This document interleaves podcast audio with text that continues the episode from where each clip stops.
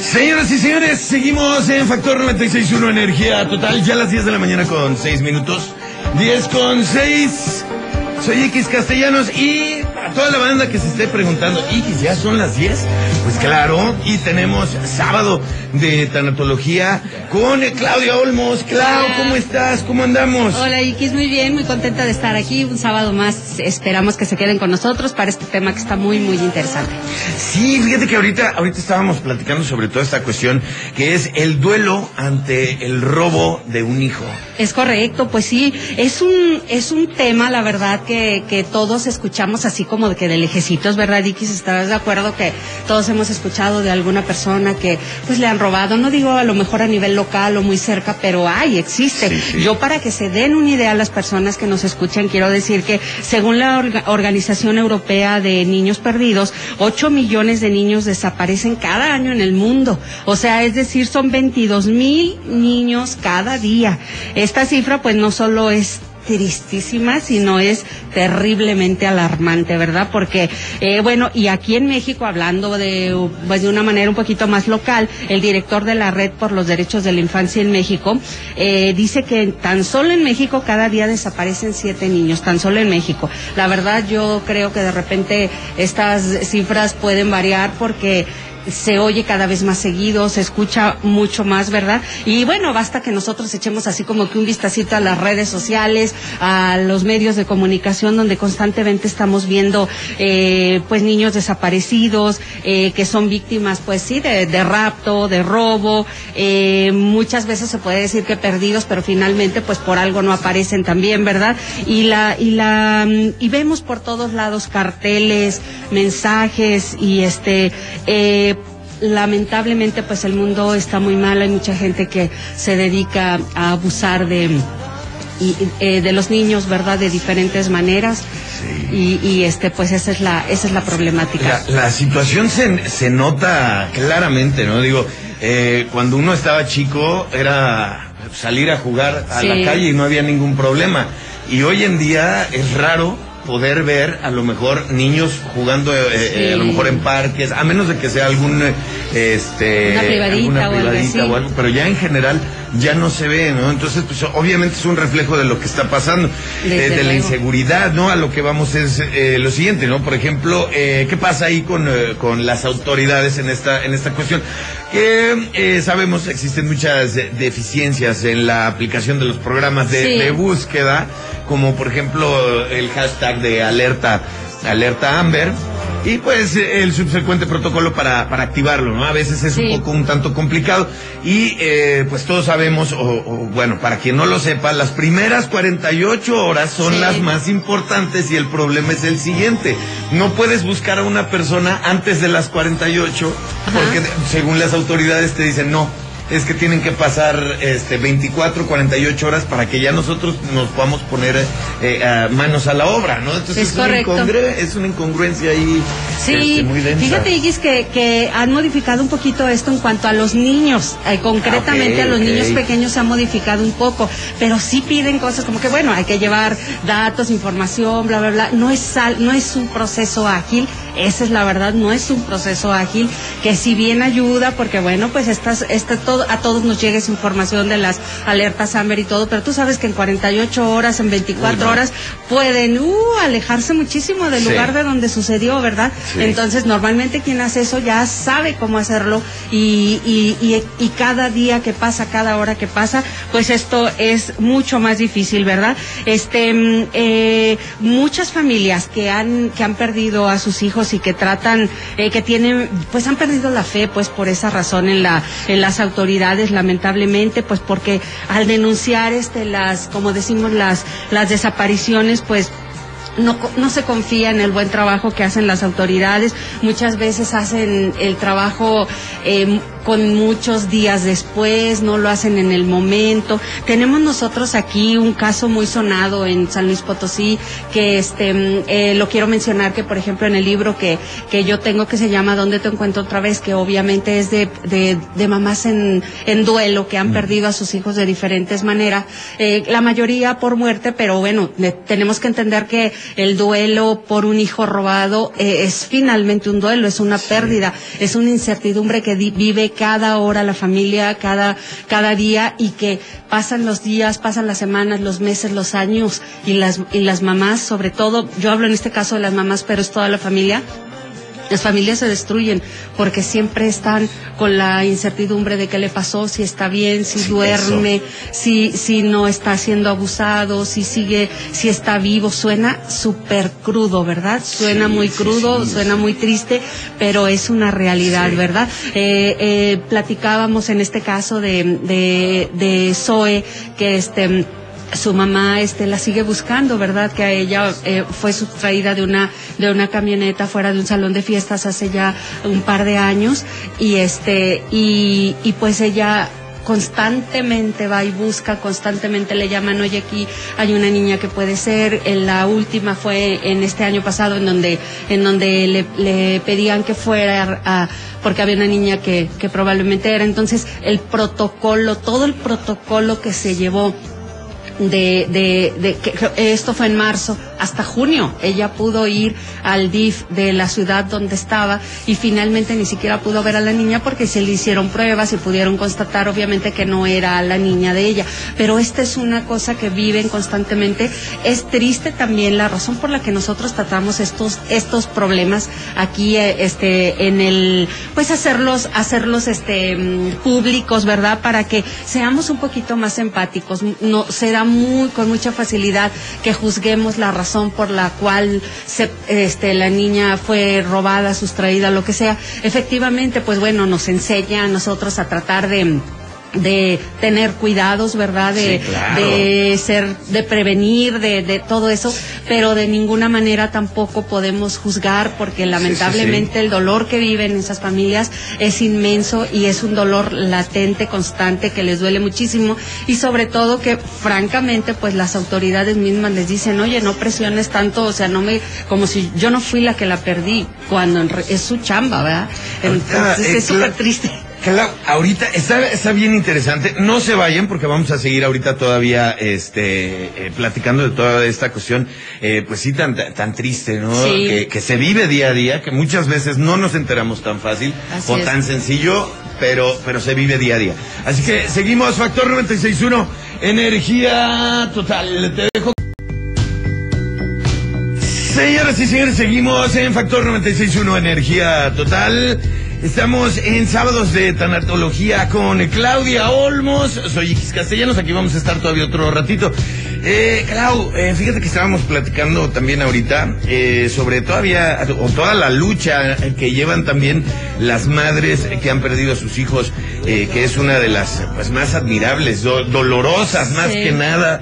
Eh, y pues eh, obviamente bien, bien dice, ¿no? Que una madre hace hasta lo impensable, inimaginable por, por un hijo, hambre, sed, por ejemplo, este, y eh, hay algo muy importante acá, ¿no? Eh, las, las madres que han perdido o, están pasando por el robo de un hijo, pues la esperanza. Sí, la esperanza. Sí, pues las mamás nunca se dan por vencidas, ¿verdad? El duelo que ellas viven ante la desaparición de su hijo, como tú bien lo dices, es muy, muy doloroso y es un proceso eh, que puede ser a corto, a mediano o a muy largo plazo, ¿verdad? Porque se puede llevar muchos años. Este, quiero comentar rápidamente que ayer estaba viendo la historia de una muchacha guatemalteca que fue adoptada por una pareja belga, este, y eh, ella tiene 30 años y fue adoptada cuando tenía un año y medio de edad. Entonces, este, ella siempre supo que fue adoptada, ¿verdad? Pero su familia creyó que la adopción había sido legal y en realidad había sido una adopción ilegal y este y ella siempre se sintió fuera de verdad Eh, físicamente ella se veía al espejo y decía yo sé que soy adoptada pero yo no soy de aquí no me no me no no tengo nada en común con las personas eh, eh, eh, que, que están en mi entorno y ella pues con el tiempo empezó a trabajar en esto y finalmente acaba de, de, de tener un contacto con su familia en Guatemala que fue eh, pudieron dar eh, em, este, llegar a la, a la conclusión de que ella fue robada del hospital y estuvo 11 meses en cautiverio antes de ser entregada en adopción. Entonces, y la familia la adoptó de una manera legal, ¿verdad? Entonces, lamentablemente, la, la, el mundo está tan corrompido, hay tantas cosas tan tristes que pasan y que la gente por dinero es capaz de hacer lo que sea. Y, y este es el caso de esta, de esta niña. Ojalá puedan buscar su historia, que ella se llama, este, su nombre es Colin eh, Fanon, este, es belga, eh, pero su nombre, el que le había puesto su familia en Guatemala era eh, Mariela Sifontes. Entonces, pues ojalá la puedan buscar, pero es una muestra muy este, clara de las cosas que pueden pasar, ¿verdad? Y, y que las mamás, este, pues viven, las familias en general, viven siempre este infierno porque pues no pueden encontrar a sus hijos, ¿verdad? Y las madres en estas circunstancias, lo último que pierden, la verdad, es la fe porque ellas siempre creen que van a volver a ver a su hijo y van a poder abrazarlo una vez más, ¿verdad? Sí, es que es, algo, ahora sí que, eh, pues, eh, bien, bien difícil, ¿no? Es, es una cuestión ahí un tanto, pues, bien complicada porque digo, o, sea, estás, estás perdiendo parte, parte de ti, ¿no? Obviamente uno como hijo, este, somos apegados a, nuestros padres, ¿no?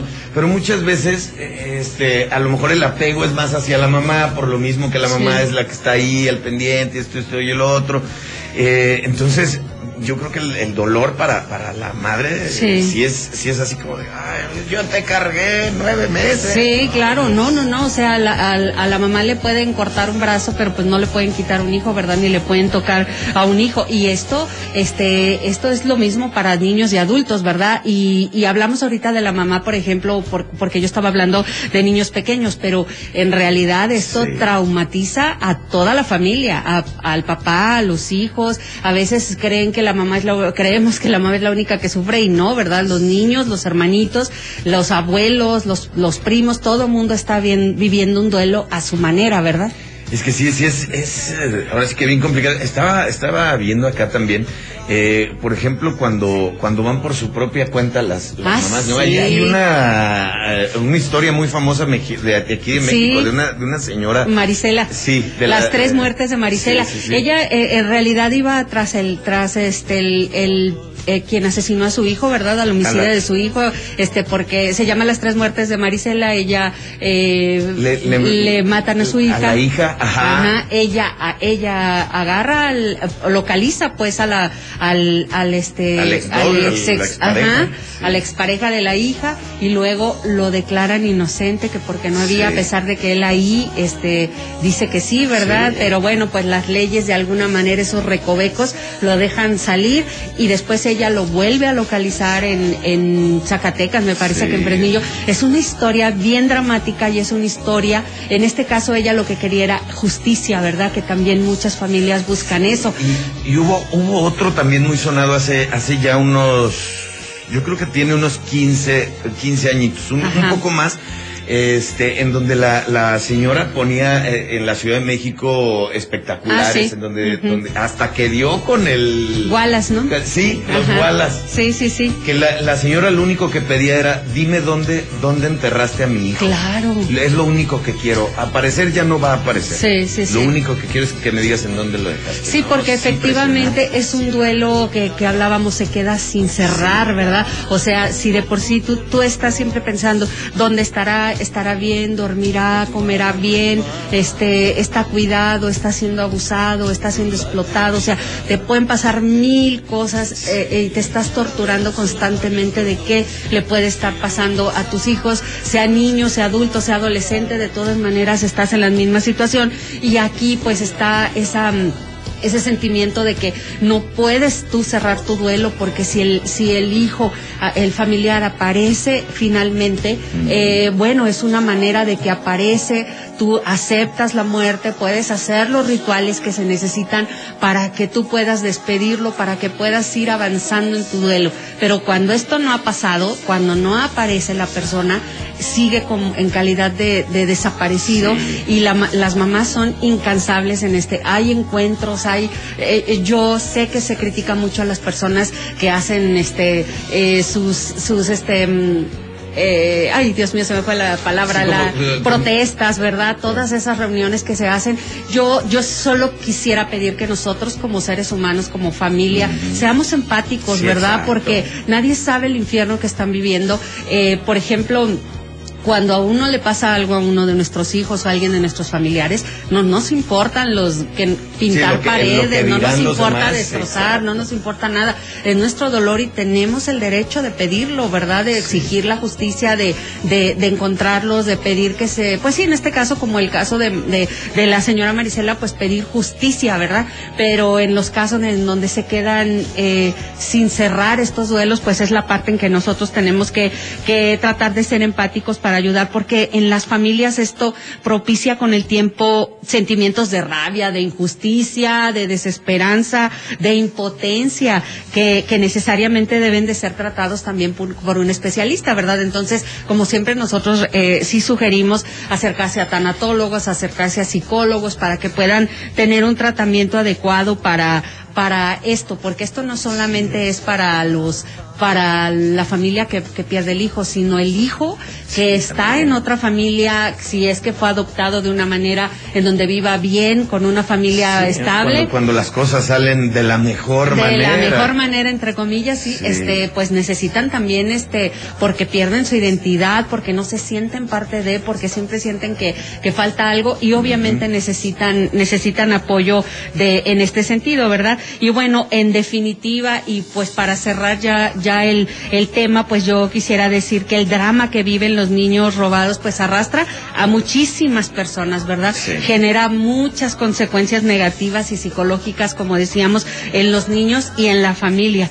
Pero aunque este en estos momentos no lo parezca, eh, nosotros siempre les decimos que el sol siempre vuelve a salir, ¿verdad? Que nunca pierdan las esperanzas las mamás. Este, eh, yo sigo a muchas personas eh, que, que están en estos casos y muchas páginas que están en estos casos. Hay una persona que, que personal, eh, que, mm, que de manera muy particular tengo un lazo con ella y platico con ella, que es de una niña que se llamaría José.